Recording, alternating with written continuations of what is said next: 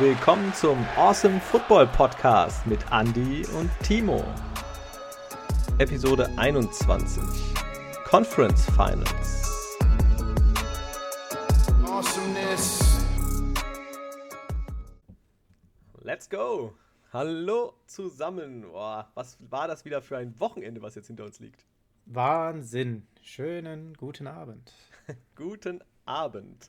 Ja, das waren äh, zwei krasse Spiele, würde ich sagen. Und ähm, wir haben einen schönen Super Bowl vor uns. In das zwei Wochen. Äh, kann man, glaube ich, nicht abstreiten. Das wird ziemlich gut werden. Ja, auf alle Fälle. Aber wir haben ja noch äh, jede Menge andere Themen gehabt. Äh, bevor wir aber jetzt vielleicht einsteigen, ähm, wir haben ja Gott sei Dank das erste Mal wieder zusammengeguckt, Tibo. Oh, das war auch mal wirklich Zeit. ja, war jetzt ein paar Wochen ähm, ja, Pause für uns quasi, immer separat geguckt. Und jetzt äh, ging es wieder und ja, das ist natürlich schon was anderes, gell? wenn du nebeneinander sitzt und schreibst nicht nur über WhatsApp und so, ist schon ein bisschen cooler. Ja, vor allem, wenn man nicht alleine auf der Couch sitzt und schaut. Ja. ja. Ja, nee, war sehr cool. Ähm, ich freue mich schon auf den Super Bowl. Ja, ist jetzt auch nicht mehr lange hin. Jetzt kommt erst nochmal der Pro Bowl und dann sind wir schon wieder am Ende der Saison. Ja.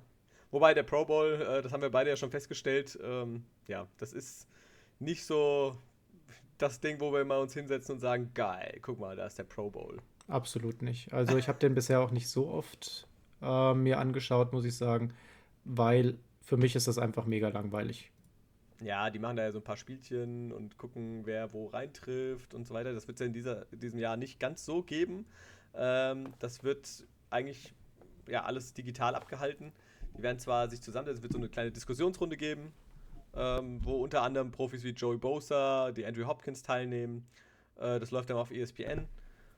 An ansonsten, äh, die Spiele finden logischerweise nicht statt und werden dann äh, im Madden-Duellen ausgetragen. Das heißt, da spielt unter anderem AJ Brown von den Titans gegen Justin Jefferson von den Vikings oder äh, Cameron Jordan von den Saints äh, gegen Miles Garrett von den Browns oder Jamal Adams von den Seahawks gegen Buda Baker von den Cardinals. Also ganz lustig, mal den Jungs so ein bisschen zuzuschauen und zu gucken, was sie an der Konsole können. Und äh, zudem gibt es dann auch noch ähm, so, ja, für jede Conference Spieler, die antreten. Da gibt es dann so ein Spiel, äh, wo die sich im 5-Minuten-Rhythmus quasi abwechseln. Jeder darf ein Quarter spielen. Und da treten dann äh, für, in der AFC zum Beispiel Deshaun Watson, Derrick Henry, äh, der Rapper Snoop Dogg und Ex-NFL-Profi Keyshawn Johnson an. Äh, und in der NFC sind es keine geringeren als Kyler Murray, Jamal Adams, ähm, Marshawn Lynch und NASCAR-Rennfahrer Bubba Wallace. Ja, also, glaube ich, wird bestimmt ganz witzig, kann man sich dann auch auf Twitch und so weiter auf den Kanälen anschauen. Aber ja, das wird vielleicht sogar mal interessanter als normalerweise der Pro Bowl ist. Also alles, was du gerade gesagt hast, das reizt mich gerade noch weniger, das zu gucken, um ehrlich zu sein. Ja, warum? Es macht doch schon Bock ab und zu mal. Also ich gucke schon ab und zu mal so einen Madden-Stream oder so. Jetzt von Markus können wir auch mal reingucken. Ja, da habe ich auch schon reingeguckt. Das ist okay, aber ähm, dann irgendwelchen Footballspielern beim Playstation-Zocken zuzuschauen. Nee, sorry. Da äh, schlafe ich dann doch lieber. Da ja, das ist, äh, geht tatsächlich, ähm, ich glaube am 31. geht's los. Äh, um 21 Uhr schon. Und dann 23 Uhr deutscher Zeit äh, geht es dann ähm, weiter. Ich glaube, an einem Sonntag. Genau, am Sonntag, ja. Ähm, ja, und dann gibt es nochmal ein paar verschiedene Spiele und so weiter. Also das geht dann bis 6.30 Uhr früh. Äh, ich glaube, so lange werde ich es auch nicht gucken, aber abends mal reinschalten werde ich bestimmt. Also ich werde es mir mal anschauen. Ich muss sagen, die letzten Jahre, wenn ich es geschaut habe oder wenn ich was geschaut habe, dann waren das eher so diese ganzen Challenges im, im Vorfeld zum mhm. Pro Bowl selbst. Da waren ja immer ganz coole Events mit dabei, so diese Quarterback Challenge und so weiter. Das fand ich cool. Das hat Spaß gemacht. Das hat so ein bisschen, ja, wer es früher gesehen hat, an American Gladiators erinnert gehabt. Und ja, das fand ich schon cool. Aber das Spiel selbst, ich meine, ähm, das ist ja alles mit entschärften Regeln. Da will sich ja auch keiner verletzen. Das soll ja einfach Spaß machen. Aber so zum Anschauen ähm, ist mir das dann tatsächlich doch zu langweilig gewesen. Ja, ähm, kommen wir zu zwei ja, Nachrichten, die, ähm, ja, traurig ist jetzt vielleicht ein bisschen übertrieben, aber wir haben zwei Retirements zu verkünden. Ähm, das erste von einem mittlerweile Seahawk, aber jahrelang Panthers-Spieler. Äh, Greg Olson hat es äh, jetzt bekannt gegeben, er wird retiren. Und er hat wohl einen unterschriftsreichen äh, Unterschrifts, äh, äh, äh, Vertrag bei dem Fernsehsender Fox vor sich und ähm, wird da, da hat er ja auch schon mal vorher äh, im letzten Jahr, als er, oder vorletztes Jahr, als, als er verletzt war, ähm, konnte er da ein bisschen ja, Werbung für sich selbst machen und war dann ein ganz guter Co-Kommentator. Und ja, die Rolle soll er einnehmen. Hat quasi seinen Blanko-Vertrag mitbekommen, dass sobald er dann, wenn er fertig ist mit seiner aktiven NFL-Karriere, er dann starten kann als Moderator. Ja, auf alle Fälle eine, eine schöne Sache. Äh, und der zweite Spieler ist Jason Witten, der jetzt sein letztes Jahr nochmal bei den Raiders war, davor jahrelang ähm, bei den Cowboys. Und ja, der hängt jetzt auch den Helm, die Schuhe, das Shoulderpad an den Nagel. Das zweite Mal. Das hat er ja schon mal gemacht. Ja. Und ähm, er bekommt auch nochmal einen Eintagesvertrag bei den Cowboys, seinem alten Team, sodass er dann auch als Cowboy in den Ruhestand geht. Ja, also ähm, kann man sich Schlechteres vorstellen. Auf jeden Fall. So, dann haben wir ähm, auch im, im, Trainerstab wieder was Neues zu verkünden. David Cully, seines Zeichens Wide Receiver Coach bei den Ravens, wird der neue Head Coach bei den Texans. Das, ja. das, wird, das wird interessant werden. Ähm, wir haben in dem Zusammenhang dann jetzt auch äh, eine weitere Meldung, denn Deshaun Watson, seines Zeichens der aktuelle Quarterback der äh, Houston Texans, der hat offiziell um einen Trade gebeten. Ja, denn der neue Head Coach äh, möchte wohl ihn auch oder tut, will keine Anstalten machen, ihn auch zu halten. Ähm, ja, und der Sean Watson zieht die Konsequenzen, sagt, okay, alles klar. Ähm, dann bitte tradet mich. Er hat ja so eine tolle No-Trade-Klausel. Das heißt, er darf sich das Team quasi sogar aussuchen, wo er hingeht. Und da sind ja doch ein paar interessante äh, Teams, wir haben es ja letzte Woche schon angesprochen, äh, im Pool. Ja? Also ich meine, die Jets, hm, ob die so interessant sind für ihn, aber er ja, tendiert ja wohl so ein bisschen auch in die Richtung sogar. Ähm, die Dolphins wäre mein persönlicher Favorit. Ich glaube, sonst die 49ers waren im Gespräch. Ja, da, da wird sich zeigen. Ich glaube, er ist einfach zu teuer für die 49ers. Wobei er wir hatten es ja schon angerissen gehabt, äh, bei den 49ers oder auch bei den Dolphins einfach ein komplettes Team da stehen hat, wo es direkt nach oben gehen wird. Ja. Ähm, ansonsten hatte ich heute gelesen, äh, die Jaguars vielleicht, dass die ihren ähm, First Overall Pick tauschen gegen Deshaun Watson. Äh, wäre eine Möglichkeit, wobei da ist halt auch nicht viel, gell? Also die sind auch mitten im Umbruch also ich würd, weiß nicht, ob ich mir das als Deshaun Watson halt dann antun würde. Also Außer Jameis Robinson ist ja da niemand. Ja, ich sag mal, du hast immer mal so Ausreißer nach oben, ja, DJ Chark und so, aber jetzt ist, ist nicht so der Knaller. Der wollt, die wollten eher eigentlich aus äh, Jacksonville alle weg. Ja, ich glaube, äh, Deshaun Watson, der hat einfach so ein Kaliber, der sollte schon in ein Team, das ihm die Möglichkeit bietet, in die Playoffs zu kommen und vielleicht sogar richtig tief in die Playoffs zu kommen. Und da sehe ich die 49ers da sehe ich die Dolphins, da sehe ich nicht die Jaguars und da sehe ich auch nicht die Jets. Ja, die sind alle äh, nicht ganz da, ja, wo äh, ich auch Deshaun Watson eigentlich sehe. Ja, in unserer, in unserer Football-Gruppe hat ja äh, der Eike gesagt, ja, Deshaun Watson zu meinen Eagles. hm. ja, okay. Also ich äh, kann mir das beim besten Willen nicht vorstellen. Sorry. Aber nee, das, das geht nicht. Aber die Personalie, die schauen wir uns nochmal an. Über die haben wir ja schon gesprochen. Was interessant oder ja, für heute interessanter wird, weil wir darüber noch nicht so im Detail gesprochen haben, wie wir es schon bei Watson gemacht haben. Da haben wir es auch nur angerissen gehabt, ist ähm, Stafford. Der geht bei den Lions weg und auch der wird in ein neues Team einsteigen. Die Frage ist, wohin wird es gehen? Da gibt es ja einige Kandidaten. Für mich persönlich Ganz oben äh, auch die 49ers, wie bei Deshaun Watson, wobei da wird die Geschichte mit dem Cap nochmal interessant. Ähm, Deshaun Watson an sich haben wir ja gerade gesagt, der wird schon ziemlich teuer. In Stafford vielleicht machbar. Wer aber noch über den 49ers meiner Meinung nach steht, das sind die Colts. Denn da haben wir Rivers, der jetzt in den Ruhestand gegangen ist. Die Colts haben 65 Millionen Cap Space. Die haben eine gute O-Line, die haben eine starke junge D-Line, die haben Skilled Position Players bei sich. Das wird schon Sinn machen, sich den zu holen. Ja, würde auch, finde ich, da ganz gut hinpassen. Ähm, ich hätte noch ein anderes Team. Also klar, zwei Teams sogar. Ähm, einmal die Patriots. Was meinst du? Also ich meine, Cam Newton und äh, Banshee Stidham, die sind ja, ja, äh, nicht ganz so gut eingeschlagen. Hm. Äh, also die Entwicklung über die Saison hinweg war ja doch eher ähm, rückläufig. Jetzt ist die Frage, vielleicht geht da was? Ja, warum nicht? Also die Patriots, die werden genauso händeringend nach einem Quarterback suchen, wie aber auch andere Teams, zum Beispiel die Broncos. Ja, die, ja.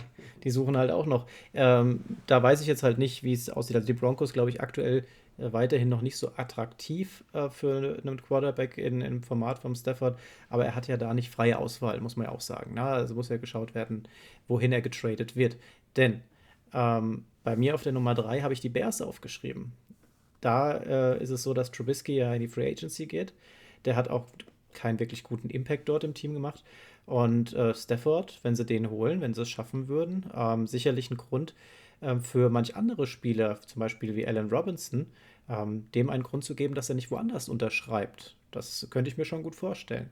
Die Frage an der Stelle ist allerdings, ob die Lions sowas sich antun würden. Denn äh, die Bears sind ja direkter Gegner in der eigenen Division und so eine Waffe zu übergeben, boah, das wird wahrscheinlich, wahrscheinlich unwahrscheinlich.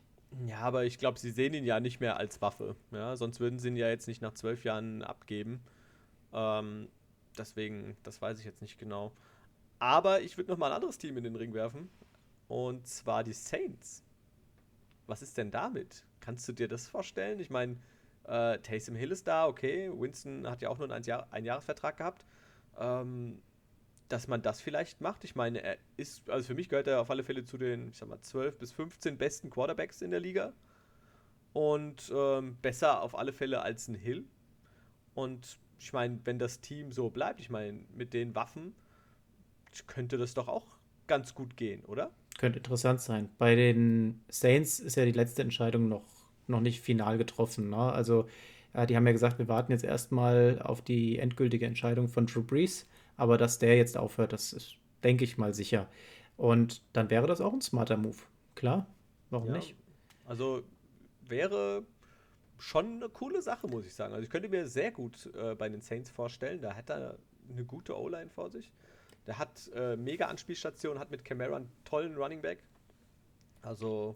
Das, das, das Ding an der Stelle ist halt, wir haben in diesem Jahr, also in dem nächsten Jahr, in der nächsten Saison, ziemlich viele Vakanzen auf der Quarterback-Position. Also da sind so viele Teams, die händeringend ja. nach einem Quarterback suchen und andere, die definitiv auch ähm, Ausschau danach halten. Wir haben im, im Pool der angehenden Quarterbacks ja drei bis vier äh, junge Talente, bei denen aber auch nicht klar ist, wie entwickelt sich das, wie schnell sind die einsatzbereit. Und dann kommt so ein Stafford auf den Markt, dann kommt ein Deshaun Watson auf den Markt und das sind einfach zwei Quarterbacks von einem Format, wo du sagst, das brauche ich hier. Und wenn die dann auch in ein Team kommen, das wirklich schon komplett ist, wäre das super. Und die Saints, äh, gebe ich dir recht, auch ein ziemlich komplettes Team, die mit Stafford als Nachfolger diese Lücke Breeze sicherlich schließen können. Ähm, ich habe aber auch noch ja, drei Teams, die man mal erwähnen kann. Wir haben die, das Washington Football Team. Vielleicht auch eine interessante Option. Mhm. Äh, Alex Smith äh, wird ja weiterhin, oder wurde gesagt, dass Ron Rivera mit ihm planen könnte. Ähm, aber wenn wir mal ehrlich sind, äh, der ist zurückgekommen, wir haben uns alle gefreut, aber ich glaube, der ist schon über sein Zenit, was, was wirklich die Power angeht. Und da könnte ich mir so einen Stafford zum Beispiel auch gut vorstellen, denn du hast da eine super starke junge Defense stehen. In der Offensive musst du noch mal ein bisschen investieren, aber Stafford wäre da auf jeden Fall äh, ein sofortiger Impact, der die, äh, diese Keller-Division vielleicht ein bisschen interessanter machen könnte. Ja, wäre auf alle Fälle auch ein, äh, ein guter Move. Ähm, aber ich denke, durch diese Personalie, also ich meine Watson und Stafford, ähm, dadurch wird so ein ganzes Quarterback-Karussell äh, in Bewegung gesetzt. Also jetzt stellen wir mal vor, Watson geht wirklich zu den 49ers. Was ist mit Jimmy G? Der wird nicht da bleiben. Wo geht er hin? Geht er dann zu den Patriots? Patriots? Ja, genau. Ähm, was passiert denn mit Cam Newton und Stidham? Wo gehen die hin? Oder geht dann Stafford jetzt zu den Saints? Was passiert mit Hill? Was, wo geht Winston hin? Äh, was passiert bei den Jets? Also da wird ganz viel äh, passieren und ich freue mich schon auf die Offseason. Also das ist, äh, wird super spannend. Ja, und ich möchte trotzdem noch zwei Teams ins Rennen werfen. Wir haben Raus. die Panthers mit Teddy B, kein ja. wirklicher Nummer 1 Quarterback. Die Franchise an sich steht gar nicht so schlecht da. Und wenn Christian McCaffrey wieder auf dem Platz ist, dann hast du da auf einmal ein super starkes Laufspiel. Der Junge kann auch fangen. Die haben auch ähm, gute Passempfänger, haben wir in der Saison gesehen. Da hat es tatsächlich auch viel am, am Quarterback mitgelegen gehabt. Ne? Und da könnte ich mir sowas auch gut vorstellen. Also die werden auch schauen, dass sie sich nicht ähm, äh, ja, jemanden von, vom Kaliber von einem hm, wen, wen haben wir denn? Äh, ja, jedenfalls nicht vom Kaliber von einem Cam Newton da holen. Dem haben sie ja schon Erfahrung sammeln dürfen. Ja. Und wen ich jetzt auch noch reinwerfen würde, die LA Rams. Denn die stehen mal richtig gut da, wenn der Quarterback spielt. Und ja. Jared Goff kriegt momentan noch ähm, ja die den, den Rückhalt so ein Stück weit, wobei da auch die, die Wortwahl etwas anders mittlerweile aussieht. Aktuell ist er der Quarterback der Rams. Und ja, ich sag mal so, die haben eine, die best, eine der besten Defense da stehen. Die haben auch in der Offense super Waffen. Und wenn sie jetzt wirklich einen konstant spielenden, konstant gut spielenden Quarterback wie einen Stafford da stehen hätten, dann ähm, wird es auch bei den Rams ziemlich interessant. Ja, also der GM der Rams hat ja gesagt gehabt, Stand jetzt äh, ist er unser Quarterback. Aber wer sich ein bisschen auch im Fußball auskennt, ähm, der weiß, äh, dass Stand jetzt äh, quasi nichts heißt. Äh, denn das gab es ja auch schon, dass der ein oder andere Trainer gesagt hat, Stand jetzt bin ich Trainer bei der Eintracht. Äh, und einen Tag später unterschreibt er bei den Bayern. Also ja, das wie gesagt heißt nicht viel. Ja, aber bei den Rams spricht halt auch einiges dagegen. Die haben, ähm, sind aktuell, glaube ich, in der Saison knapp 30 Millionen über dem Cap. Und ähm, die Lions müssten in dem Fall dann tatsächlich äh, eigentlich Goff übernehmen und auch seinen Vertrag übernehmen. Und da steht noch einiges aus. Die Rams haben zudem keinen First-Round-Pick, den sie irgendwie anbieten könnten. Also Rams eher unwahrscheinlich an der Stelle. Und was ich bei den 49ers vorhin noch vergessen habe zu sagen, ähm, habe ich überlesen gehabt, bei dem, was ich mir aufgeschrieben habe. Die Baustelle, haben wir ja gesagt, ist der Quarterback. Jimmy G passt da irgendwie nicht so richtig hin. Man hatte da am Anfang mehr erwartet gehabt. Wenn der jetzt gehen würde, na, der kostet, äh, dann, dann kostet das die 49ers knapp 3 Millionen Dead Money. Das ist jetzt nicht viel, muss man sagen. Und auf der anderen Seite sparen sie noch 24 Millionen. Also, das könntest du in die Hand nehmen und wenn du den Watson nicht kriegst, dann haust du es in den Stafford rein. Denn das ist die Nummer zwei nach Watson, der im Pool sein wird. Und dann hast du da wirklich, bist, du, bist du gut aufgestellt. Ja, also da können wir, glaube ich, uns auf einiges freuen in den nächsten Wochen und Monaten. Ähm, ja, wenn es nach mir geht, dann könnte es schon morgen gerne verkündet werden, wohin das ja geht. Ähm, da ist mir schon richtig gespannt drauf. Da werden wir noch ein bisschen warten müssen. ja, wahrscheinlich, ja. Ah, so, jetzt haben wir aber lange genug äh, gewartet, beziehungsweise euch warten lassen. Jetzt kommen wir mal zu den Spielen des vergangenen Wochenendes. Und da war die erste Partie Tom Brady mit seinen Bucks gegen Aaron Rodgers und die Packers. Ja, und das war eine knappe Kiste am Ende. Und das war ein 31 zu 26 Erfolg für Olle Brady. Der ja. alte Mann, 43 Jahre alt.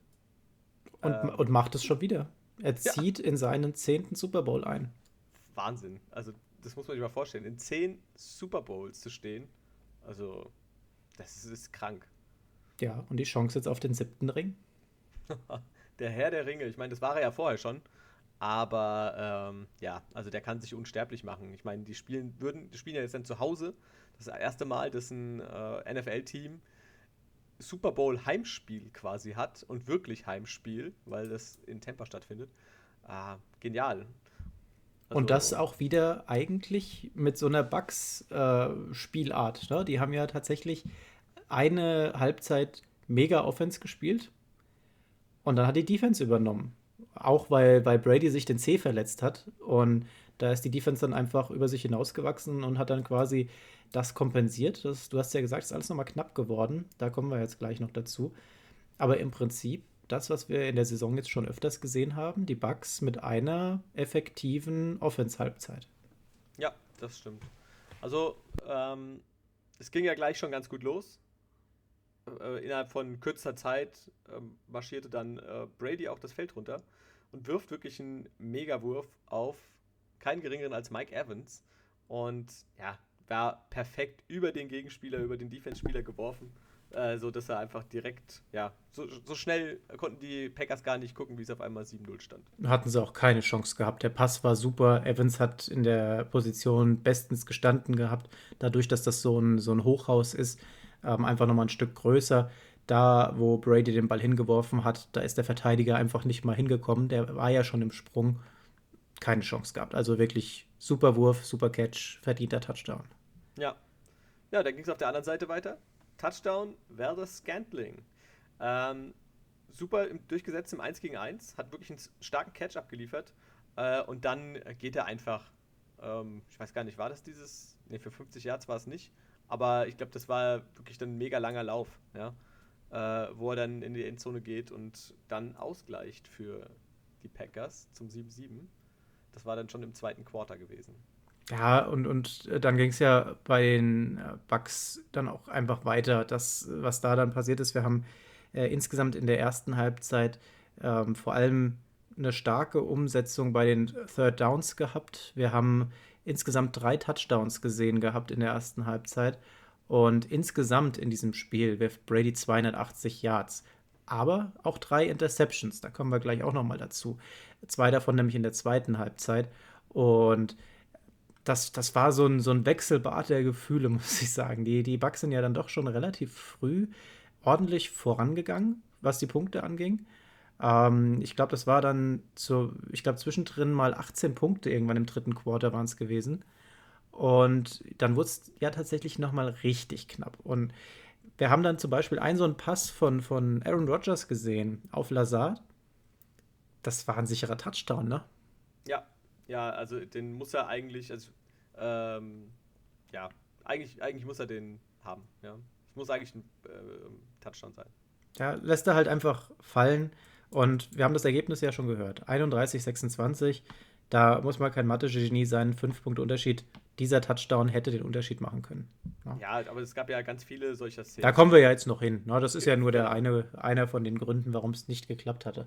Ja. Äh, also äh, es gab dann unter anderem auf Bucks Seite einen super starken Lauf von Leonard Fournette, der zum Touchdown führte. Der war eigentlich schon im Backfield tot, der Versuch. Ja? Der, der, ja, es ging nichts. Also er tippelte so auf der Stelle, kam nirgendwo hin, äh, hat dann gesehen, dass rechts ein bisschen in Luft ist und ging durch die Seite entlang. Ähm, und das war so ein 20-Yard-Lauf, ähm, wo er dann in die Endzone kommt, mit einem geilen Spin-Move an seinem Gegenspieler vorbei also da hat er mal seine Klasse aufblitzen lassen, Leonard Fournette. Haben wir auch noch nicht so oft gesehen diese Saison, ne? Dass er ja, also da tatsächlich mal wieder voll abruft, was er zeigen kann. Es war jetzt ja. nicht, muss man jetzt aber auch ehrlich sagen, wir haben zwölf Carries für 55 Yards, einen Touchdown gesehen gehabt. Dazu hat er noch fünf Catches gemacht für 19 Yards. Das war jetzt keine Mega-Leistung verglichen mit anderen Running Backs aus der Liga, aber es war mal wieder ein Lebenszeichen. Denn gerade was das Running Game anging, äh, hatten es die, die Bucks ja in letzter Zeit etwas schwer. Ja, ähm, und deswegen muss man ihn auch mal loben, dass das jetzt, also er hat seinen Teil auf alle Fälle dazu beigetragen, ja, dass das äh, dann so ausgegangen ist. Der Pass ja, übrigens vorhin auf äh, Veldes Scantling, den du erwähnt hast, das war der 50-Yard-Touchdown. War der? Okay, ja, dann. Geschaut. Okay. Ähm, ja, und nach dem Touchdown von Fournette gab es nochmal ein Field Goal für die Packers äh, in der ersten Halbzeit und äh, zum 14 zu 10 Anschluss quasi. Aber das hätte nicht unbedingt ein Field Goal sein müssen, denn Rogers übersieht Lazar. Ähm, ja, also das ist eigentlich sonst unverständlich. Ja? Also Rogers passieren diese Fehler eigentlich nicht sehr oft, aber da war es halt wirklich sehr bitter, weil sonst auch wieder mindestens ein First Down, sonst eher sogar Touchdown. Ähm, ja, ja, das haben wir, haben wir gesehen gehabt. Ne? Also da haben ja auch die TV-Moderatoren, wir haben ja auf äh, Pro7 das Ganze geschaut. Das, das heißt, ähm, das war Esume und wer war es noch gewesen? Stecker. Stecker. Ja. Äh, das, äh, die haben ja auch dann gleich gesagt, und das ist der Unterschied zwischen Brady und Rogers, weil Brady verteilt einfach, äh, je nachdem wer frei ist. Wir haben ja auch Jakob Johnson ähm, gesehen gehabt, der mit kommentiert hat als Gastkommentator und hat da auch so ein bisschen Inside-Wissen mit reingebracht. Und ja, das ist halt, du sagst ja, das passiert in Rogers sonst eigentlich nicht. Sie haben gesagt, der, der Rogers, der äh, setzt sich dann an einem Lieblingsreceiver fest. Das ist ja in der Regel gar nicht so. Das haben wir in der Saison ja wirklich schon oft gesehen, dass er die Bälle über den ganzen Platz verteilt an verschiedene Anspielstationen.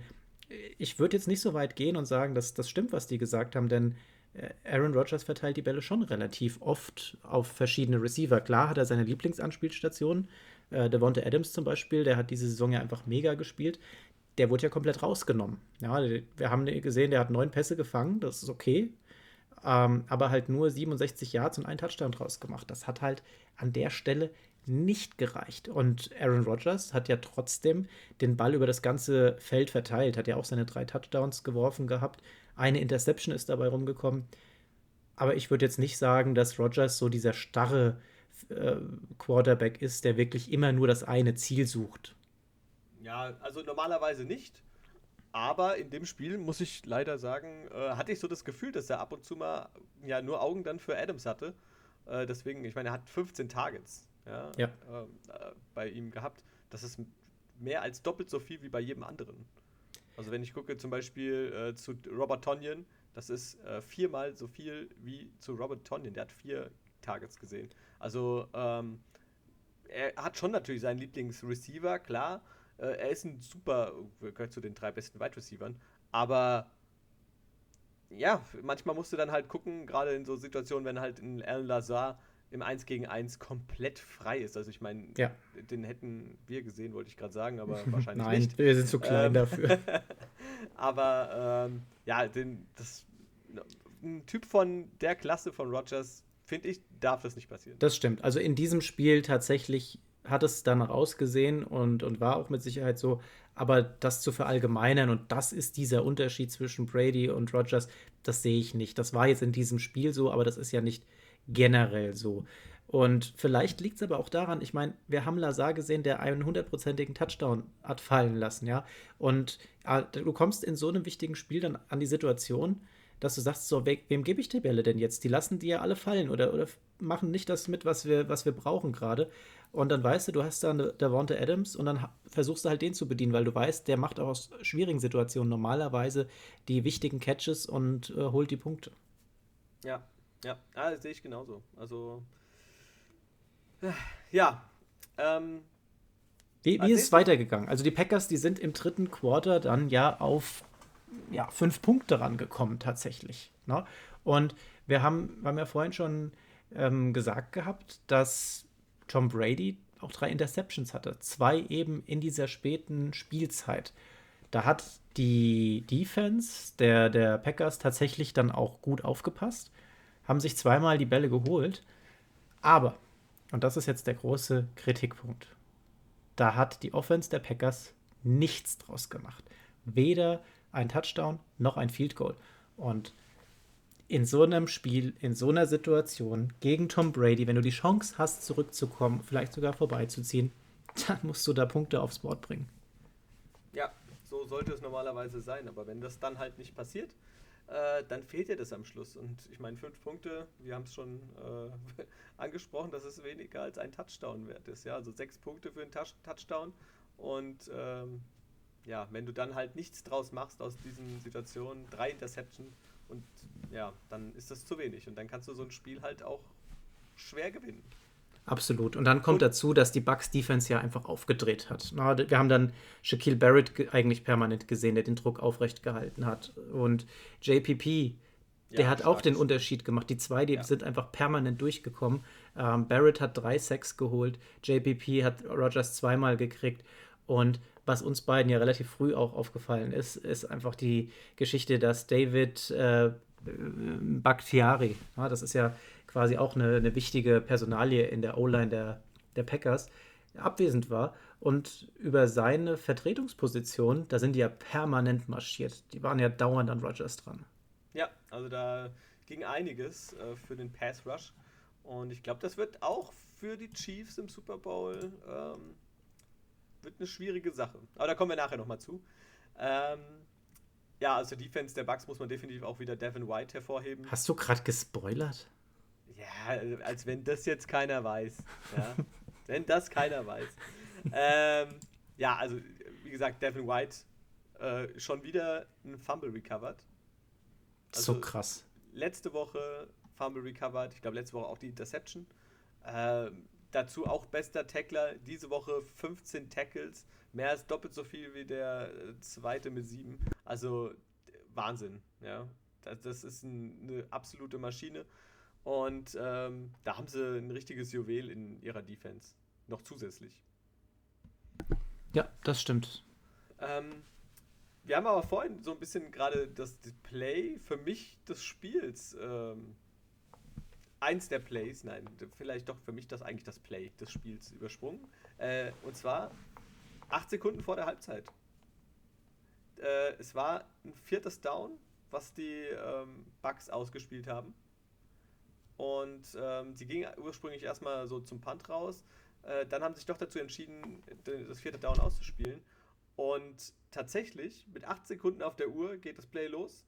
Und Brady wirft einen Touchdown auf Scotty Miller. 39 Yards. Und der läuft einfach King davon, dem Defense-Spieler äh, der, der Green Bay Packers. Das war Kevin King. Der war vorher noch angeschlagen äh, am Freitag. Da war noch nicht ganz sicher, ob er überhaupt spielen kann. Äh, dann war er doch dabei. War ein bisschen verwunderlich, dass er gespielt hat. Aber da hat er sich eindeutig schlagen, äh, geschlagen geben müssen. Und das war nicht das erste Mal in diesem Spiel. Beziehungsweise doch war, glaube ich, das erste Mal in diesem Spiel, aber war nicht äh, das einzige Mal. Ähm, ja, das ist so ein bisschen für mich so ein heimlicher Verlierer irgendwie an dem Spieltag. Abgesehen mal, dass die Packers sowieso verloren haben. Sorry. Aber ähm, ja, Kevin King gehört für mich auch so zu den zwei, drei Leuten, die ja so ein bisschen Hauptschuld tragen. Ja. Die Hauptschuld für die Niederlage gebe ich aber einer bestimmten Person, das ist der Trainer Matt LeFleur. Denn wir haben die Situation, dass die Packers zwei Minuten vor Ende des Spiels die Chance haben, mit einem Touchdown und einer Two-Point-Conversion gleichzuziehen. Wir waren an der 4, nee, waren wir an der 8 oder an der 4-Yard-Linie? Ich muss gerade nochmal noch mal überlegen. Weißt du es gerade auswendig?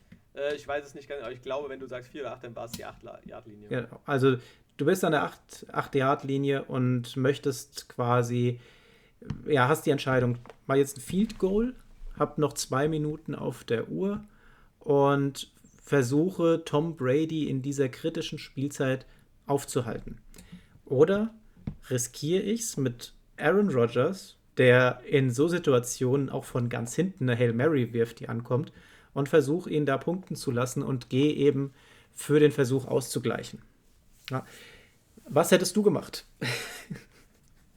ähm, ja, ich hätte wahrscheinlich äh, dem Maestro vertraut, Aaron Rodgers, äh, und hätte, also jetzt im Nachhinein ist natürlich leicht zu sagen, ja, aber äh, ich hätte es wahrscheinlich riskiert, ja. Ich meine, das Risiko, also es hätte nichts gebracht, ja, also hat nichts gebracht mit dem äh, Field Goal. Du brauchst danach immer noch einen Touchdown, ja.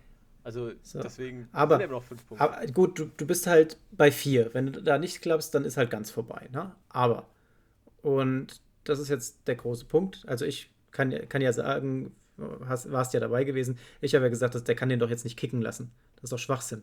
So, also ich habe ich, ich, ich hätte direkt Rogers gestellt. Absolut. Und ist nicht passiert. Die haben zwar das Field Goal gemacht, aber im weiteren Verlauf ähm, haben die Bucks den Packers einfach keine Chance gegeben, den Ball nochmal wieder zu bekommen. Die haben es zwar versucht, wir haben das Two-Minute-Warning gehabt und dann kam, dann kam diese Aktion, dass sie sich nochmal äh, eine Strafe eingefangen haben, wo wir gedacht haben, was ist denn das jetzt für eine, für eine dumme Geschichte? Das darf doch nicht passieren. Und äh, hat sich aber herausgestellt, dass das alles schon ja, bewusst so war, denn die Defense-Liner der, der Packers haben ja ein bisschen gelacht gehabt. Und das war einfach ein taktischer Zug an der Stelle, denn diese, ja, diese Flagge, diese, diese Strafe hat die Uhr angehalten, sonst wäre die Uhr weitergelaufen. Also damit haben sie nochmal versucht, was zu reißen, hat am Ende nicht geklappt. Und ja, Brady und die Bucks verdient, meiner Meinung nach, im Super Bowl. Wenn du so viele Chancen bekommst als Packers und du nutzt keine davon, sei es die fallen gelassenen ähm, Touchdowns, die du hättest fangen können, ähm, Fall, sei es diese eine Interception, Interception ja. Äh, die nicht ge geklappt hat, wo sie hätte gemacht werden müssen, sei es die, ähm, die Fehlentscheidung jetzt am Ende nicht, nicht auf ähm, Rogers zu vertrauen. Ähm, vor allem aber auch die zwei Interceptions, die du gefangen hast, wo du keine Punkte draus machst. Alles in Summe ist was, das haben wir bei den Packers diese Saison noch nicht so gesehen. Leider in diesem Spiel, aber damit verdient verloren. Ja, auf alle Fälle. Also ich sehe es genauso. Äh, eine Sache haben wir noch gar nicht angesprochen. Da haben wir uns auch beide äh, drüber aufgeregt und gefragt, was da los war. Äh, dritter Versuch, das war direkt vor diesem Field Goal. Dritter Versuch. Ähm, Rogers hat beim ersten Versuch auf, ähm, war das auf, ähm, da waren zu Abbott, äh, oh Gott. So, Wortsalat. Musa. Ähm, Wusa. Davonte Adams hat er geworfen. Äh, Davonte Adams. Er ähm, hat Davonte Adams geworfen. Alter, ist der stark. ja, ähm, nein, er hat den ersten Versuch auf ihn geworfen, äh, wurde, war incomplete, hat den zweiten auf ihn geworfen, war incomplete, hat den dritten auch auf ihn geworfen, war incomplete. Und das, obwohl er eigentlich, also vom Winkel her, von der Kamera sah es aus, als wäre er frei. Ja, er hat die Möglichkeit, das Stück selbst zu gehen. Und wenn er ähm, nicht in die Endzone kommt, dann kann er fast ein neues First Down holen. Also hat uns beide, glaube ich, auch ein bisschen gewundert, dass er da nicht selber geht und dann trotzdem noch. Der hat wirklich genug Platz. Ähm, ja, einfach diagonal mein, rechts hoch, da war eine Lücke und äh, das war genau. ein dritten Versuch gewesen. Und ich sag mal so, hätte er nicht den neuen First Down geholt, dann wäre es zumindest dann Vierter und Eins, Vierter und Zwei und da hättest du dafür gehen können. Ja, also das wäre eine Riesenchance gewesen. Deswegen, äh, klar, Matt LaFleur gebe ich auch eigentlich an der Niederlage so ein bisschen die Hauptschuld. Äh, aber dann ist neben Kevin King äh, auch ehrlich gesagt Aaron Rodgers für mich so ein bisschen, ja, der, ein Mitschuldiger auf alle Fälle. Er, ist nicht ganz unschuldig. Ja, es war eine Teamleistung, dass das verloren wurde, muss man schon sagen. Ja, Laufspiel war ja auch nicht überragend. Ja. Also gegen, okay, gegen die beste Laufdefense. Da machst du halt äh, auch einfach nicht viel. Aber eigentlich sonst Aaron Jones, Jamal Williams und AJ Dillon sind eigentlich keine schlechten. Vor allem, wenn du gesehen hast, AJ Dillon, der hat ja äh, Oberschenkel wie ein Baum. Das ist ja gestört. Äh, ja, aber, aber wie gesagt, guck mal, gegen wen die spielen. Ja, ja klar, logisch. Also haben sie alles richtig gemacht. Ähm, haben sie gut im Griff gehalten und stehen auch verdient in äh, im Super Bowl, die Bucks. Ja, Aaron Rodgers danach in der Pressekonferenz natürlich nicht gut drauf. Der war sichtbar enttäuscht und natürlich, wie man es so kennt, die Reporter lauter äh, bohrende Fragen gestellt gehabt. Er hat selbst gesagt, er äh, jetzt im Nachhinein dann nochmal, äh, dass er ziemlich offene und ehrliche Antworten gegeben hat, dass viele das ja eigentlich immer haben wollen. Manchmal wollen sie es anscheinend doch nicht hören, aber er ist, hat zehn Minuten davor noch mit seinen Teamkollegen in der Umkleidekabine geweint gehabt, weil es einfach nicht gepasst hat und es sollte nicht sein, schon wieder. Und ähm, dann, dann wird man auch noch gelöchert mit lauter Fragen, wo man sich die Antworten eigentlich denken kann. Und er war sehr enttäuscht. Wir gehen aber jetzt eigentlich mal davon aus, dass bei aller Enttäuschung äh, wir Aaron Rodgers auch in der nächsten Saison bei den Packers sehen werden, oder? Ja, ich gehe geh auch davon aus. Und vielleicht kriegt er jetzt mal seine Waffe. Ja, also er hatte ja schon äh, letzte Saison nach einem neuen Wide Receiver ja gefragt gehabt und wollte den auch haben. Dann haben sie ihm Love als, als neuen Quarterback in den Rücken gestellt gehabt, ähnlich wie es damals mit ihm und, und Brett Favre war. Da hat ja Rogers in der zweiten Linie gestanden, bis ähm, er dann seine Chance bekommen hatte. Und ja, aber Rogers hat weiterhin noch das Kaliber, um uns nochmal äh, weiter ein paar Seasons zu unterhalten. Ja, das auf alle Fälle. Also ich denke auch, er wird äh, zurückkommen und wir werden auch nächstes Jahr äh, alle viel Spaß an ihm haben und vor allem die Packers-Fans. So, wollen wir dann mal zum zweiten Spiel kommen? Ja. Ähm, zweites Spiel des Abends. Und ich muss gestehen, äh, ich habe es nicht ganz fertig geguckt. Ich bin irgendwann nach der Halbzeit eingeschlafen. Äh, die Buffalo Bills gegen die Kansas City Chiefs. Und die Chiefs gewinnen 38 zu 24. Ja, war ein gutes Spiel war hart bis zum Ende zu schauen, muss ich zugeben. Die letzten fünf Minuten waren so richtig schwer, da sind mir die Augen fast zugefallen. Aber unterm Strich ein unterhaltsames Spiel. Die Chiefs haben wieder gezeigt, was die Chiefs so können. Hat so ein bisschen an, an einige Spiele, die wir diese Saison schon gesehen haben, erinnert gehabt. Und ja, also das Battle der Jüngeren an der Stelle. Ne? Wir haben Josh Allen gehabt, 28 von 48 für 287 Yards bringt er an. Zwei äh, Touchdowns wirft er. Eine Interception wird viermal gesackt. Auf der anderen Seite haben wir Patrick Mahomes. 29 von 38 für 325 Yards. Wieder mal drei Touchdowns geworfen, keine Interception, einmal gesackt worden. Für die Chiefs hat soweit alles gepasst. Also der ähm, für die Chiefs ging alles auf. Ja, wirklich offensiv hat alles geklappt. Ja, also wirklich Tyreek Hill 172 Yards. Ja, ähm, dann Travis Kelsey 13 Catches, 118 Yards, zwei Touchdowns. Also äh, auch, auch krass, wie das äh, da abgegangen ist. Und auf der anderen Seite äh, war bei den Bills einer ziemlich abgemeldet ähm, von der Defense. Und zwar, das war Stephon Dix, der jetzt in der Regular Season ja richtig abgeliefert hat. In Verbindung auch mit Josh Allen wirklich super Spiele gemacht hat. Und den haben die Chiefs ziemlich gut kontrolliert, muss ich sagen.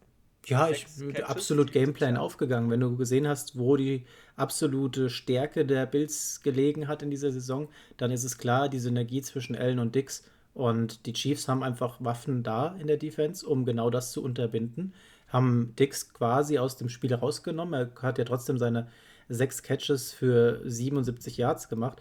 Das ist ähnlich wie bei Rogers und Devonta Adams, wenn du so Zahlen hörst. Das ist für andere Mannschaften super, ne? aber nicht hier, denn das ist letztendlich sind die Spielemacher an der Stelle und den hast du einfach da mal ins Ausgestellt. Auf der anderen Seite, du hast es ja gerade erwähnt gehabt, Tyreek Hill und Travis Kelsey. Die haben letzte Woche schon beide mega performt gehabt und beide jeweils über 100 Receiving Yards geholt. Jetzt schon wieder. Und damit bilden die beiden das erste Receiver-Duo in der NFL-Geschichte, die in zwei Playoff-Spielen in einer Saison beide, jeder über 100 Yards fängt. Absolut stark. Ja. Vor allem, ähm, das, die Chiefs stehen damit auch absolut verdient im Super Bowl. Und dabei ging es ja gar nicht so, so gut los, ja. Also die Bills direkt am Anfang ähm, Field Goal von Tyler Bass. Und dann gibt es äh, einen Punt Return. Ähm, und ähm, ja, äh, der McCall Hartman soll den Ball fangen, lässt ihn aber leider fallen und so geht's äh, an der 3-Yard-Linie direkt los, wieder für die Bills und durch einen Touchdown von Dawson Knox direkt im ersten Versuch ähm, führen die Bills einfach nach kürzester Zeit, ich glaube, es waren irgendwie, ich weiß nicht, 10 Minuten gespielt, 9 Minuten gespielt, äh, führen sie direkt mal 10, äh, nee, 9-0. Ja? Also, ähm, ja, könnte man sich besser vorstellen aus Chiefs Sicht. Ja, und die Bills machen es auch insgesamt ganz gut. Ähm, die unterbinden die großen Plays, für die ja äh, Patrick Mahomes bekannt ist. Die unterbinden die Big Plays wirklich ordentlich, aber dann kommt das zweite Quarter und da fangen sich die Chiefs, die passen sich dem, Spiels der, dem Spielstil der Bills Defense an. Und auf einmal siehst du die Chiefs mit lauter effektiveren kurzen Pässen, die dann aber in Big Plays münden. Denn da hast du einfach so einen Tyreek Hill, der den Ball kurz fängt und dann Vollgas gibt. Wahnsinn, wie schnell der Kerl ist. Ja, äh, und Scotty Miller von den Bucks, der hat ja äh, gesagt gehabt, er wäre ja mindestens genauso schnell wie Tyreek Hill und wahrscheinlich sogar schneller. Äh, vielleicht sehen wir ja noch beim Super Bowl oder vor dem Super Bowl vom Spiel noch ein kleines Rennen von den beiden. Ah, da werden sie sich nicht verheizen. das glaube ich irgendwie nicht. Ähm, dann haben wir die Chiefs gesehen gehabt.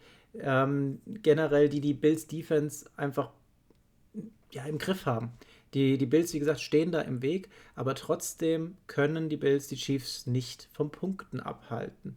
Und das gleiche haben wir auch schon gegen die Browns gesehen gehabt und auch gegen diverse andere Teams in dieser Saison, dass sie äh, versuchen, Mahomes Big Plays zu unterbinden. Das haben sie aus der Saison davor auch schon mitgenommen, dass da einfach die großen, großen Sachen möglich sind. Und die nimmst du ihm weg und trotzdem schaffen es die Chiefs, da immer wieder durchzukommen.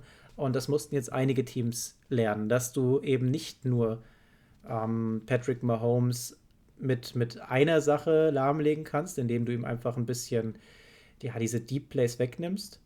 Da machen einfach seine Leute nicht mit. Ja, die, die haben die Möglichkeit, auch aus diesen kurzen Plays Mega-Aktionen zu machen. Und das ist schon wirklich super stark, was wir hier gesehen haben. Ich bin da richtig gespannt, wie diese monstermäßige Offense gegen diese Defense der Bucks spielen wird. Ja, ähm, das Problem wird nur sein, was ich als großes Problem sehe, äh, Eric Fischer. Ähm, First Overall Pick 2013 war er. Ähm, der Tackle der Chiefs. Äh, ganz wichtige Person in der O-Line der Chiefs. Äh, wichtiger Beschützer für Patrick Mahomes. Der hat sich im Spiel die Achillessehne gerissen.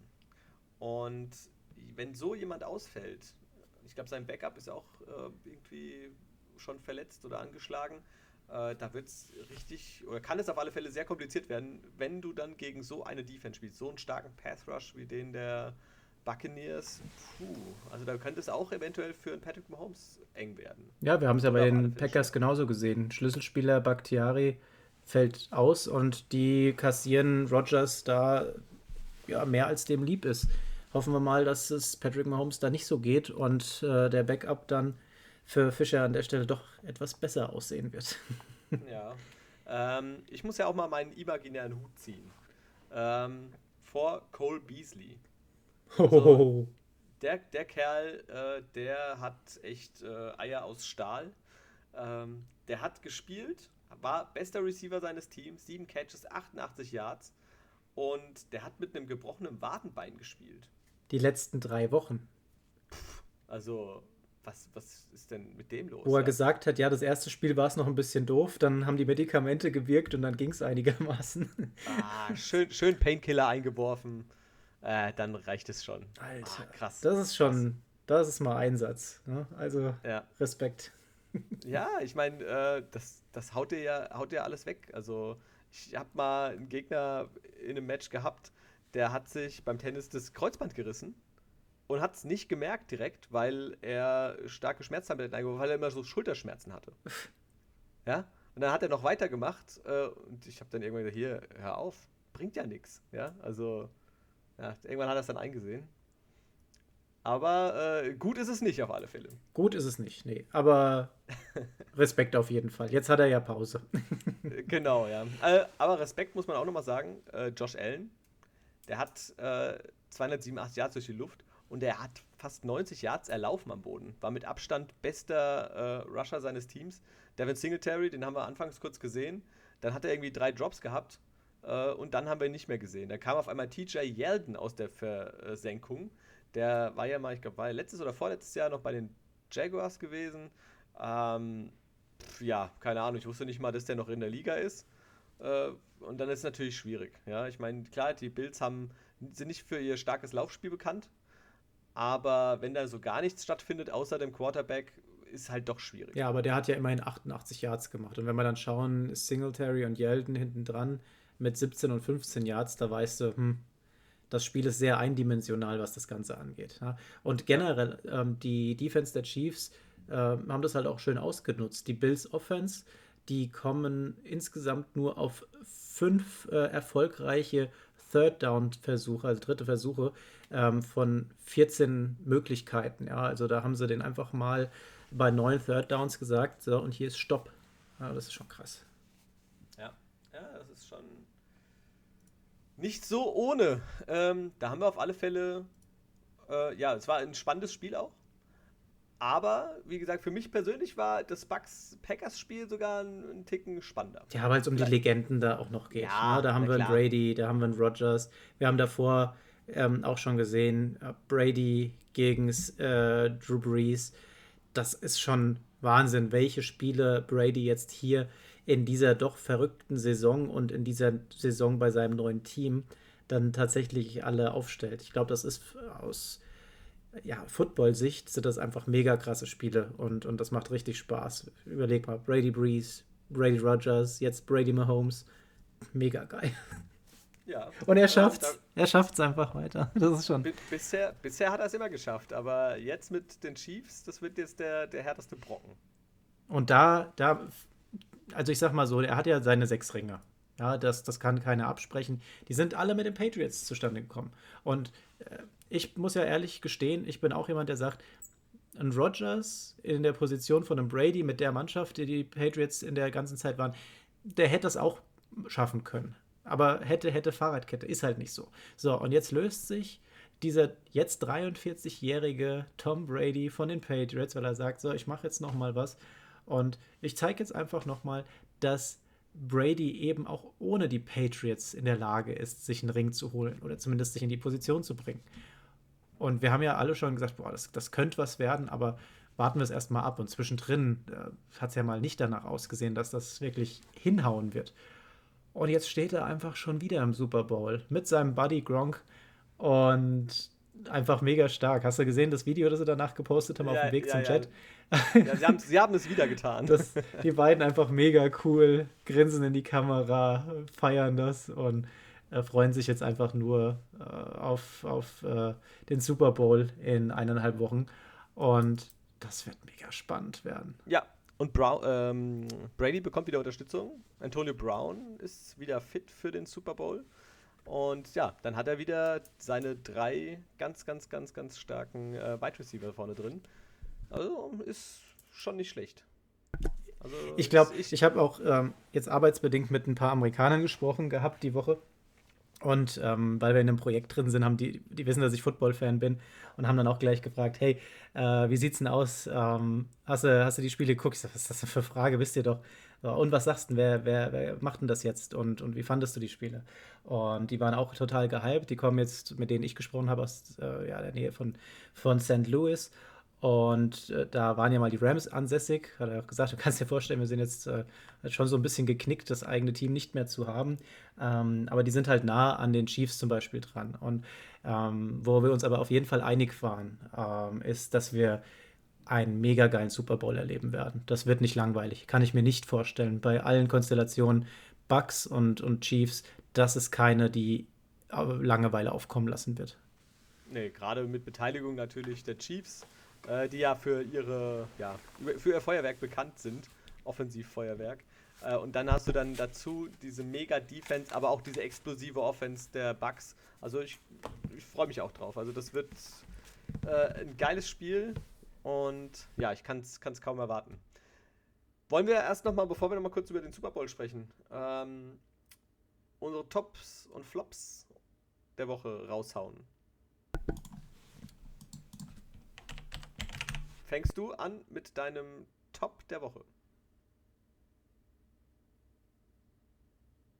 Timo?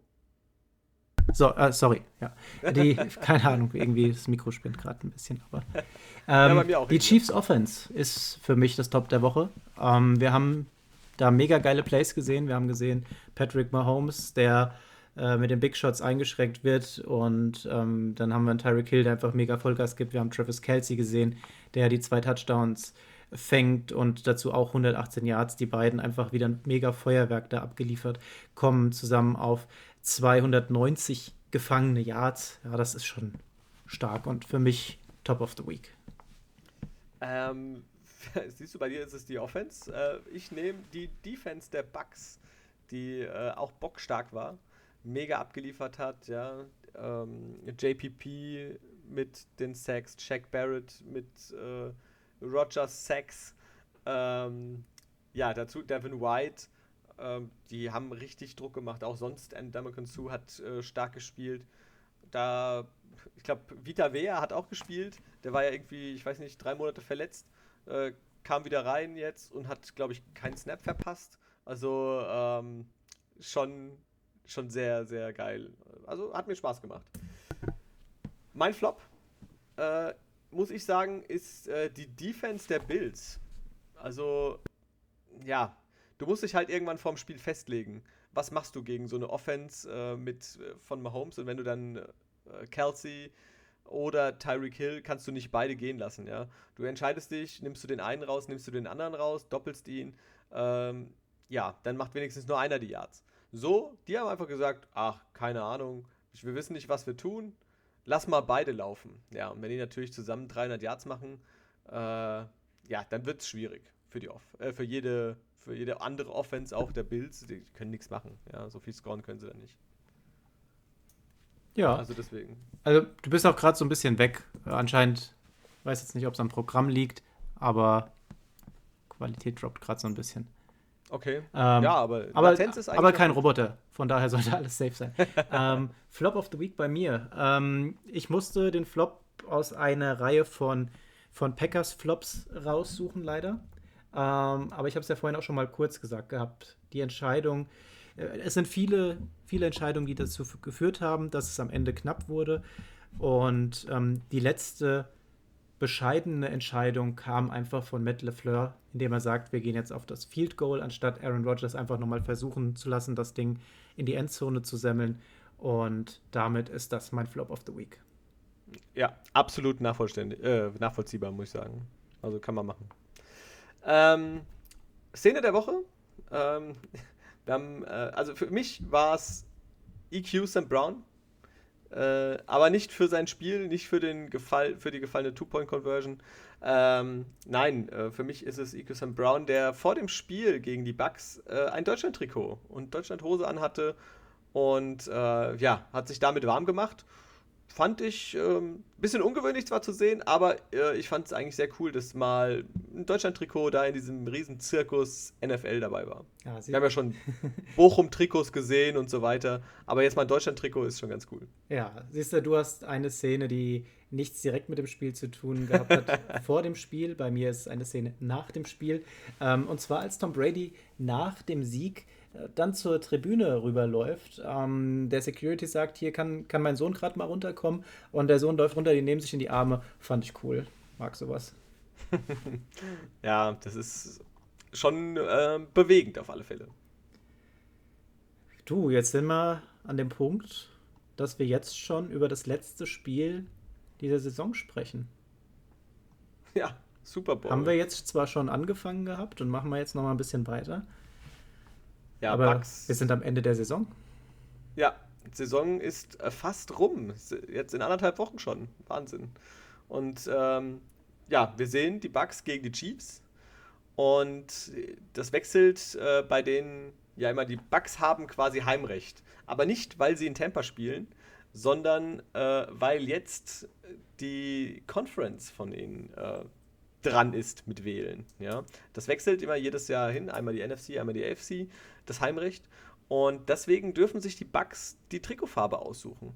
Und die Bucks, die ja eigentlich für gewöhnlich in Rot spielen, ähm, haben sich für die weißen Jerseys mit den schwarzen Hosen entschieden. Ähm, das heißt, die ähm, Chiefs werden ganz normal in ihren roten Trikots weiße Hose spielen. Und ja, äh, das kam für manche überraschend, aber äh, das ist so ein bisschen aus Aberglaube passiert, denn äh, im Super Bowl die Bilanz von Teams mit weißen Trikots ist 13 zu 3. Ja? Und die beiden Teams sind ja schon mal gegeneinander, äh, aufeinander getroffen in der Regular Season.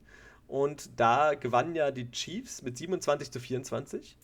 Und da trugen die Buccaneers die roten Trikots äh, und haben wahrscheinlich gesagt gehabt, okay, das hat uns kein Glück gebracht, dann nehmen wir jetzt die weißen, die haben noch die bessere Bilanz im Super Bowl, dann passt es. Oh, jetzt bringst du Aberglaube noch mit hier rein. Ja, natürlich.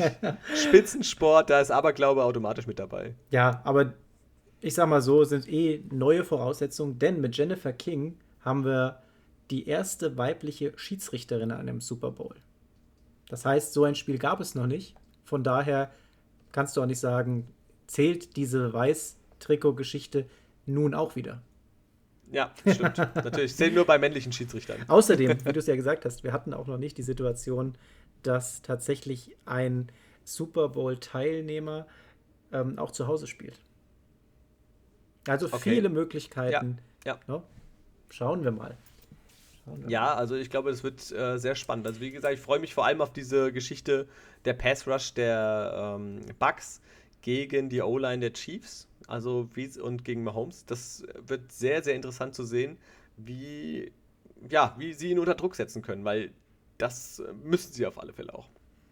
So, ja, in der Halbzeit übrigens, in der, das ist ja auch immer so ein Ding beim, beim Super Bowl, da guckt er immer, ist ja auch immer die spannende Frage im Vorfeld, äh, wer macht denn die Halb Halbzeit-Show, Halftime-Show? Und in diesem Jahr ist es ähm, The Weeknd. Letztes Jahr haben wir ja, die, ja, sind wir in den Genuss gekommen, Jennifer Lopez und Shakira zu sehen. Fand ich sehr geil, muss ich sagen. richtig gut. Zwei Top-Sängerinnen, hat mega Spaß gemacht. Mal sehen, wie die Show von The Weeknd wird. Ja, kann man sich drauf freuen.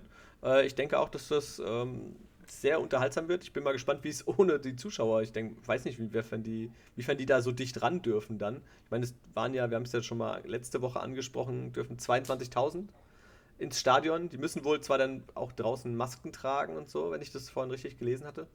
Ähm, aber pff, ja, ähm, ich weiß nicht, sonst ist halt natürlich gerade, macht das das was aus, ja, in der Halbzeitshow, äh, die bauen die Bühne auf, dann die tausende Fans, die da runtergehen, alles ist eng und dicht und das sieht halt geil aus, wenn die alle ihr Lichter hochhalten und, und dieses Mikromanagement da unten, wie, wie genau diese Sachen aufgebaut werden, abgebaut werden, ohne dass der, der Rasen beschädigt wird, das ist halt mega geil. Also was die da jedes Mal abliefern, das haben, haben die Amerikaner schon drauf. Ja, ich meine, größtes Fernsehereignis der Welt, oder? Ja. Wie viele Zuschauer? 500? Ne, mehr als 500 Millionen. Eine Milliarde? ich, ich würde, Ahnung, ich würde jetzt raten. Ich bin, da da ah. bin ich nicht drauf vorbereitet. Willst, willst du deinen Telefonjoker? ja, aber, aber nichtsdestotrotz, vielleicht, vielleicht mal eine andere Frage, bevor wir zu, zur wichtigsten Frage kommen. Was machen wir denn zu essen? Ähm, ja, gute Frage. Also Chicken Wings, auf alle Fälle würde ich sagen Spare Ribs. Die, die Käse-Nachos, da haben wir ein Rezept bekommen von unserer Lieblings-Sportsbar. Ja, das äh, können wir definitiv mit angehen. Äh, ich habe tatsächlich auch überlegt, ob wir ansonsten noch Burger machen. Hatte ich heute mit Markus drüber gesprochen. Äh, der wäre vielleicht auch für Burger mit zu begeistern. Mhm. Je nachdem. Äh, Mac and Cheese könnte man machen. Holy Selber. moly. Also wir haben ein bisschen was vor. Wir haben ein bisschen was vor. Ich, also ich freue ja. mich. Ich freue mich auf das Event. Ich freue mich aufs Essen. Ich freue mich generell auf diesen Abend. Ich freue mich nicht, dass wir dann wieder sieben Monate warten müssen. ja, das heißt ja erstmal ja nur wenigstens zweieinhalb oder drei bis zum, äh, bis zum Draft. Das heißt, so ein bisschen was können wir machen. Äh, und wir, wir, haben ja auch so ein bisschen was in der Offseason vor. Ja, ähm, Die Frage der Fragen. Andi. Ja. Wer macht das? Ich äh, habe mich da äh, tatsächlich schon hinreißen lassen und habe gesagt, die Bucks gewinnen das und Brady holt seinen siebten Ring. Ich weiß nicht wieso, das ist so im Gefühl, ähm, dass die wirklich Mahomes äh, die Offense stoppen können mit ihrer starken Defense und selber wird Brady nicht nochmal äh, drei Interceptions werfen. Sieben wäre ein bisschen viel. Aber das, wäre Rekord, glaube ich. Ja, drei, der macht da den Peterman. Ich glaube, der Rekord ähm, tatsächlich an Interceptions. Ich weiß jetzt nur nicht mehr, ob es in den Playoffs war oder im Super Bowl war, meine ich, bei fünf gewesen. Das müsste ja dann Peterman sein, oder? also der hat ja nicht in einer Halbzeit fünf geworfen. Brutal. Aber war der in den ähm, Playoffs? Nein, nein, ach um Gottes Willen. Von daher, das, glaub, das passt nämlich nicht dann. Das, vielleicht hat er schon mal die Playoffs im Fernsehen gesehen. Selbst das kriegt er nicht hin. ähm, ja, also ich, ich glaube, ähm, die Bugs holen das. Was meinst du? ich gehe mit den Chiefs. Also, ich muss sagen, beides wäre mega verdient. Was die uns gezeigt haben, die Geschichten dahinter, also die Brady-Geschichte, die ist so schon genial. Und das wäre jetzt nochmal, ich würde schon fast sagen, der krönende Abschluss, weil was will er denn dann mehr? Sind wir mal ehrlich. Also, er, er will weiter spielen, klar. Vielleicht will er auch wirklich an jedem Finger einen Ring haben. Aber, also, das ist jetzt ab, ab hier, wenn er den holt, dann, dann, dann kann es keine Zweifler mehr geben. Ja, das ist dann einfach, du hast sechs Patriots-Ringe und den einen mit den Bucks dann noch, wo alle sagen, nee, das, das, das schaffst du nicht mit einem anderen Team und dann hätte er es geschafft. Also die Story dahinter schon geil. Auf der anderen Seite haben wir Patrick Mahomes, der uns jetzt schon zwei Jahre lang begeistert, der äh, einfach so komplett schon ist für sein junges Alter, der in der Riege der Quarterbacks jetzt für uns, denke ich mal, in den nächsten Jahren dieses Loch stopfen wird, was jetzt schon mal ein Breeze hinterlässt, was bald auch irgendwann ein Brady hinterlassen wird, was ein Rogers irgendwann hinterlässt. Das füllt er schon mal, weil der ist vom Format her für mich einer von den ganz Großen. Das hat er bewiesen, als er letztes Jahr den Ring geholt hat. Und die Chance hat er jetzt zu sagen, ich setze da noch einen drauf, ich hole mir jetzt direkt mal den zweiten Ring, mein Freund. Und da gibt es ja so viele Memes jetzt mittlerweile. Du hast, hast äh, quasi den, den Yoda gegen ähm, den Baby Yoda. Ne? den, den Namen sage ich jetzt nicht, weil vielleicht gibt es hier Leute unter euch, die den Namen noch nicht kennen, möchte ich nicht spoilern.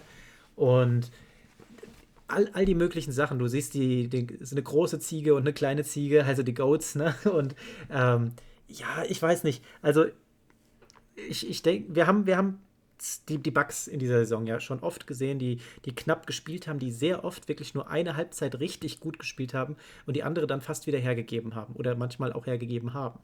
Auf der anderen Seite haben wir die Chiefs gesehen, die nicht so viele Extremabstandsspiele gehabt haben wie letztes Jahr noch, aber die trotzdem immer wieder so effektiv gespielt haben, dass es gereicht hat. Und wir haben eine super starke Bucks Defense, wir haben eine super starke Chiefs Offense. Ich, das wird auf jeden Fall ein geiles Spiel, aber ich sage, komm, lass den Jungen ran und die Chiefs holen das. ja, dann ähm, ja, können wir uns ja betteln. Wir können uns betteln. Ja klar. Boxhandschuhe beide... mitbringen oder was? können wir auch gerne machen, wie du willst. Nein, ähm, wir werden ein gutes Spiel sehen. Und äh, ja, am Ende werden wir wissen, wer recht hatte. Aber verdient hätten es auf alle Fälle sowieso beide. Also beide Teams. Alle vier Teams, die wir jetzt am letzten Wochenende gesehen haben, haben uns wirklich gut unterhalten in der ganzen Saison. Und äh, da ist jetzt keiner, der da steht, der da nicht hingehört. Und jetzt wurde nochmal die Spreu vom Weizen getrennt. Und wir sehen hier die Chiefs gegen die Bucks, was ein Mega-Finale wird. Ja. Timo, Andi, ich weiß gar nicht, was ich sagen soll. Sind, sind wir am Ende? Sind wir schon wieder? Eine Stunde, sechs Minuten. Gibt's ja gar das nicht. Das kann nicht alles gewesen sein. Ja, von, von mir schon. ja, von mir auch. Ähm, ja, ich äh, würde sagen, wir machen hier zu. Ich schließe ab. Ja, ich mache das Licht mit der, mit der App aus. Ah, perfekt. Alexa? Schließe den Stream. Macht's gut, bis genau. nächste Woche. Viel Spaß und wir hören uns nochmal vor dem Super Bowl. Guck mal, hörst du die Alexa im Hintergrund reden? Sorry. Alter, okay, sorry. Ähm, ja, hat mich kurz ein bisschen rausgebracht. Ähm, ja, ich bedanke mich auf alle Fälle auch bei dir, Timo. Ich freue mich auf den Super Bowl. Ähm, wir hören uns ja vorher nochmal äh, am kommenden Donnerstag. Und ähm, ja, seid gespannt, was wir mit euch vorhaben. Und ich wünsche euch auf alle Fälle viel Spaß. Danke, dass ihr bis hierhin zugehört habt. Und ja, freue mich, wenn wir uns wieder hören. Schickt gerne weiterhin auch Fragen auf Instagram awesome-football-podcast. Ähm, ja, und ja, lasst ein Like da, ein Abo und wir hören uns. Macht's gut. Ciao. Alexa aus.